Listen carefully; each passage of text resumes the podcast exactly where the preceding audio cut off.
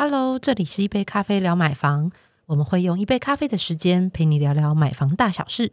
大家好，我是二宝妈夏杰。大家好，我是小混族浩。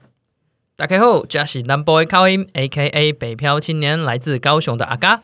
嗨，我是不婚族安怡。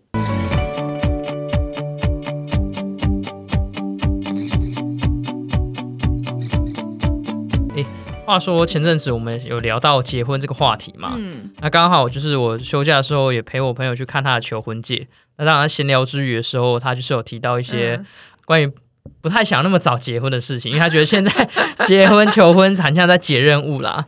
对，所以我好像这样听起来，无论是周遭的朋友这样子听起来，好像男生都不是很想要太早结婚呢。嗯，哎，你们怎么眼神在看我？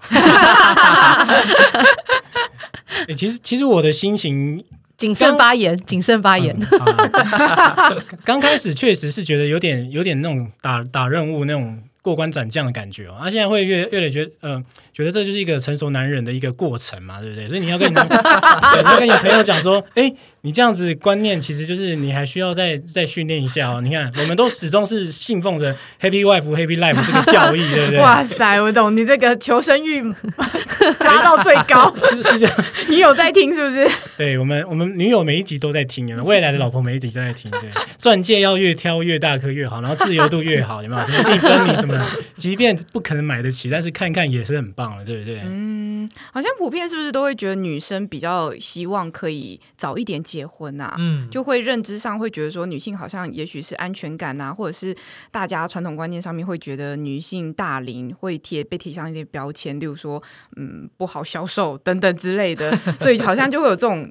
这种危机出现这样子，夏倩觉得呢？呃，因为在在场之后我是已婚，没有，我当初是因为觉得我人生应该会有小孩，所以就我如果我要生小孩的那是呃呃生产年龄跟我能够有心力把他陪伴他。所以才会那么早，看起来很早婚。我二十七、二八岁就结婚，真的很早哎，超早的。我现在就二十八了，我那时候就结婚了。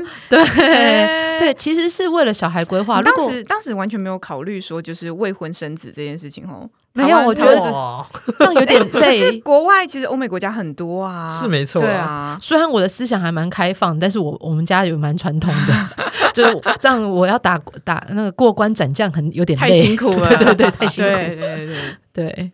不过现在啊，其实大部分台湾年轻人啊，就是晚婚的现象都蛮普遍的。像是内政部他们有去统计啊，就是说，呃，二零二一年第四季全国一人一宅，就是一般我们理解说他可能自己单身，他就不会去，就是他他那个房子里面就只有他自己设计嘛。一人一宅的这个比例其实增加很多，就是它占比大概从十年前的二十一点八 percent。然后增加到现在二十六点七五 percent，然后六都当中，你们知道哪一个区域最多吗？就是新北，新北的占比大概有三成，三成的房子都是一人一户，哎，哦，它有男女比例吗？男女比例好像没有特别看到，哎，然后最低的部分，就六度来讲，最低的占比是十八点九九。就是台中人，呃，是是台中这样子。台中人比较喜欢多一点人住一起，啊，新北的人比较耐得住寂寞啦，就自己一人一户这样子，寂寞就够了。会不会是那个就北漂青年在台北工作，然后就买到新北这样子？我觉得是哦，因为应该蛮多像我这样北漂青年，而且说真的，嘎迪龙起北吧，还照顾还有两个人，我觉得这样子好像有点太辛苦，一个人过还蛮完美的了。嗯，但因为刚好呃，去年其实我也陪朋友。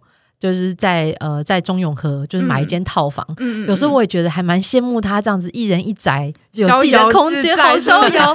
对，所以他住离我很近啊。我觉得三不五时跟他说：“哎，我们可以来个姐妹的姐妹套下午茶。”我就会去我去他家休息一下。嗯嗯嗯嗯，对对啊，自己一个人自由自在。这个浩哥，我向往那个生活，已经离我很远了，这样。我现在都习惯尽量习惯两个人，不是不是尽量了，就是保保持两个人的思维，对，保持两个人的思维这样。马上讲出心声。不过这一人一一户其实也没什么好意外的啊。你看像阿嘎，他是不是终归要在北部落地生根的？那 这个时候也没有办法一下子买个三房吧？那买个小套房，一人一户好像也是不错啊，对不对？是没错啦。但是说真，我觉得买套房还蛮需要勇气的。一方面是我对于套房这个物件不熟嘛，因为我自己在高雄的时候，他们比如说住透天啊，不然的话顶多就是住公寓这样子，从来几乎没有接触过套房的这种类型的房屋。那另外一方面，我就是会一直脑中一直想到比较不好的词啊，就是在股市里面有一句话是说。买了就会住套房，买到套到，对对对，可能心理因素作祟，所以我就觉得这个物件是很不能碰这样。嗯，这嗯，就拿我那陪我，因为我陪我朋友，就是从他开始找屋，然后到他买屋，到现在偶尔会去喝下午茶 的那个经验，其实这样，因为当初他其实也有在想说，那到底是要要还是继续租屋好？要还是要买买房子，好，那因为手上有有头款嘛，好，那当然有头款，其实就会开始犹豫，那那到底那笔钱该怎么做使用？对，好，那但也会有考虑说，哎，那样的头款来讲，他到底是要就是一个人拼下去买，因为其实他大概手边大概有两百五两百五十万的现金，哦，那买车了啦。那车先开，一落地就折旧了，好吗？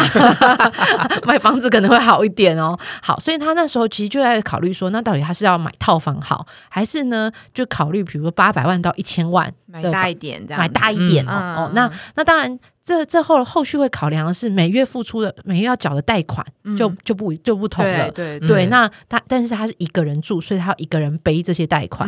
那最后我刚刚我们两个就拿了一张规划表在那里评估他的财力跟后续的一些工作的调度状况啊什么的。那最最终他其实选择就是以套房。好，那当然，我们我们内心那时候还还在那边讲，哎，那以后说不定可以就是撑个五六年，我们可以以小换大，对啊，所以就要就要审慎再做一些评估，因为如果是以这样的方式来讲的话，那买套房。的呃规划跟优点就不会不一样，着眼点也会不同。好，那那时候其实我们看到的着眼点是，那当然它的总价比较低啦，所以你看，其实当然因为它它有缺点是它的贷款成数比较低啊，所以就是想着，其实为什么会说它有两百五十万的现金，它可以买比如说五百万以下的套房，跟它也可以选八百到一千万。的就是小二房之类，对小二房的之类的部分，那主要就是因为贷款成数的问题哦。那所以其实投投呃投款其实是是差不多的，那但是后续接下来二三十年要背负的每个月的缴的贷款就会不一样。对，所以那时候先会选择是总价比较低的套房。嗯，好，那那再呃再就是这接下来，因为我们跟他考量就是说，哎，他之后想还是想要以小换大。哦，那总不可能小套房住住就是住个二三十年以上嘛，所以这时候就要挑小套房的。如果要选择小套房，就要挑地段佳的地方。对对，好，那我跟他挑小套房，他其实呃，我们有综合评估过啦。那他是以就是以他上班方便为基础优先，所以他选了一个虽然离呃捷运站可能都要走，哎，他卡在。呃，永安市场站跟还有一个环状线的站，嗯，就不同的捷运站，可能大家都要走大概十分钟左右。不过它楼下就是有一，就是有公车站牌，直接直达公司，哦，超方便，很方便。对，所以他就觉得，哎，哦，那或许之后假设如果要卖房子，可能在公司楼下贴说 那个套房 销售，有没有在那一栋大楼的人，可能就就是都都是 有人接，哎，对，说不定要出租也是有可能，方便租哦。对，一般公车就可以直达公司了。这样都想好了，对，都想好了，对，好，那。那再来就是呃，大家还有它周边环境，其实包含，比如说，因为中永和其实生活环境都还蛮好啦，有超市啊、便利商店啊，然后甚至它离那个呃，它离永和比较近一点，嗯，所以那边有个有个 Beyond 广场，嗯，所以就是会有百货公司，对，然后连电影院都有，方便，呃，对，那时候惬意惬意，对对对，所以其实呃，挑选套房其实就要要选择，比如说呃，就要选地段。然后跟它周边的设施，那这个其实都是方便你后续转手使转手的时候可以拉高。嗯，就是当然因为为了下下一户着想，你的 卖出去了之后，如果有点赚，那当然就可以帮自己接下来第二栋房子就可以比较呃稍微比较减轻那个喘口气，那个财务压力就会比较小这样子。嗯，好，那不过当然其实套房还是有些缺点的啦。好，那当然会啊，就是说它的格局其实比较难控制。好，那一般可能套套房格局可能有，比如长方形啊，或者是有没有阳台，好，甚至比如说它的厕所会开在哪里，这个其实就是在在挑选的时候，其实就是要看很仔细。对对，好，那就也是因为毕竟不是不是呃是自住，不是租人。所以像比如说那时候他会非常 care 有没有阳台这件事情，嗯，因为租晒衣服晒衣服，对，因为如果是租别人，那就跟房客说啊，那反正自己想办法，就自己想办法。啊，那或者是我就付个洗脱烘的洗衣机就好了。但是自己住洗脱烘，那毕竟一个人其实洗脱烘洗衣机还蛮贵的啦，真的，对啊，电费，还有电费的问题，对，所以他那时候哦，那。可能是看了二三十间上下就不止，因为一定就想找到有有阳台的，有阳台的物件其实不好找，不好找，尤其是你是小套房，还要给你隔阳台。他就想说，小套房空间就已经这么小，我还画一个阳台给你，一般可能不会想要。对，所以光这点，他但是他们就是，其实我觉得有时候是这样，如果你有守守住你要的需求，需求就等，然后就是总是会出现的。我觉得对，因为不要觉得说啊。就是退让说，哎，那那好像这个也可以，然后就就把生活品质砸下去。那毕竟你可能往后要住五六年的，所以我觉得该要坚持的地方还是要坚持住。讲到这个，补充一下那个阳台的重要性，除了刚刚讲这洗衣服啊、什么跟晒衣服等等的，其实阳台很重要，就是逃生。嗯，它是一个当你发生火灾的时候，它是一个非常重要逃生的地方啊，所以有阳台真的是会比较好一点。嗯。再来，其实啊，呃，那时候也就刚刚讲到一开始，就是如果他在租跟呃买屋之间的考量，其实主要也是算过来，除了有头款之外，后来算算，哎。套房，你知道，它大概平均月的贷款金额大概在一万三上下，嗯，就跟在中永和，甚至比租租套对差不多。中永和租套房有些还要到一万五、一万六，真的，而且才是那种是独立卫浴的套房，不是雅房哦。对，所以觉得那与其帮别人缴贷款，还不如自己缴贷款。所以这样阿嘎有没有心动？诶，但这样的话，事实上最终还是回到自备款啊，不是缴不起房贷，但主要还是凑不起。投期款，好心酸哦，好心酸。不过有关于怎么存到这个投期款的部分啊，就要听我们 podcast 的第五十八集，好，大家回去听一下就知道了。第一桶金的秘诀就在里面了。是的，嗯，好。不过自备款啊，虽然说准备层数要比较多啊，但听起来其实套房有自己的格局啊，然后又是在精华地段，然后甚至其实你也知道，在精华地段有的时候可能周边也会有学校或商办大楼啊，所以其实好像是一个进可攻退可守，蛮不错的标的耶。虽然都啊精华地段，但是在居住品质上可能就会有小小打折扣啦。因为还蛮多套房其实都是在那种住商混合的电梯大厦里面。嗯，好，那当然因为是住商混合，所以其实呃邻居的就就其实比较复杂一些。对，那那也有很多，其实你可能你隔壁他也是可能是有房东买来收租用的，所以你的邻居会常常就是换换人。嗯，不同人。对，常常换人又换一个，对，然后他就是他就跟我说，哎，这次他隔壁现在搬来一个女生，还蛮安静，然后前一个可能是有养猫，哦，就是会有不同的邻居出现这样子，幸好不是 A M B N B 耶，哦，而且呃，套房除了就是刚刚讲到隔，因为刚刚如果提到格局，我补充一下哈，刚提到格局的部分，除了阳台之外啊，其实呃，套房还要注意就是采光的部分，还有通是不是通风，对，好，因为有些。套房它可能只有单面窗，那那个窗的，比如说呃范围大小，或者是呃，就像他那一间啊，我觉得虽然说它是呃一般讲的西晒房，嗯，可是也刚好，所以因为。你知道，毕竟套房那个能够晒进来的程度有限呐，对，所以不至于让房间整个过热。但是呢，就是让等于是一整天当中，那至少下午的时段阳光是洒落进来的。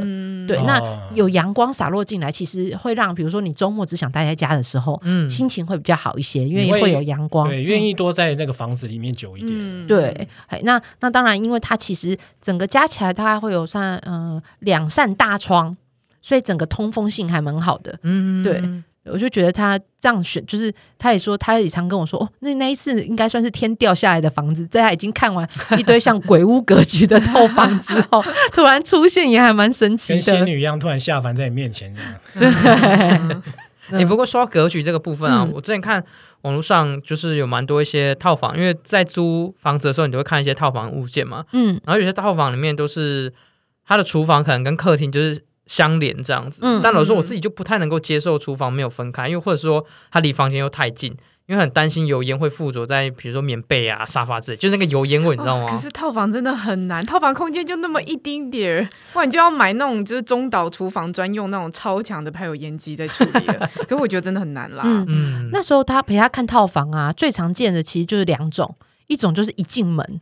门打开有没有？就是厨就是厨房，所以那个厨房它的油烟，它就等于是要排到走廊上吗？强力的排油烟机，或者是它可以你可以给你的可能是电磁炉那种，就是炉啊，对对对对对，然后不是那种瓦斯炉的那种。好，那那种当然就是有顾虑到说，他其实也不希望你带有煎煮炒炸啦，顶多就是热个水，然后烫一下或者煮个汤之类，煮个泡面应该还堪还堪用的概念。